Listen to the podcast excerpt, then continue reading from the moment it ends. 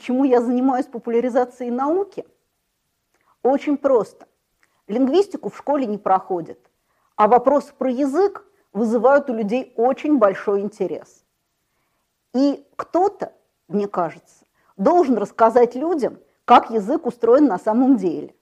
Популяризаторов лингвистики немало.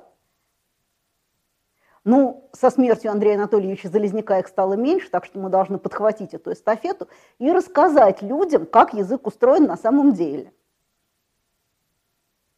Это не какие-то горячие новости, а это именно рассказ об устройстве того или иного фрагмента мира. И это, мне кажется, очень важно, потому что, во-первых, не всем повезло со школой, во-вторых, в учебниках иногда написана точка зрения, которая уже давно устарела и давно опровергнута, а по некоторым областям знаний просто даже и учебников-то нет.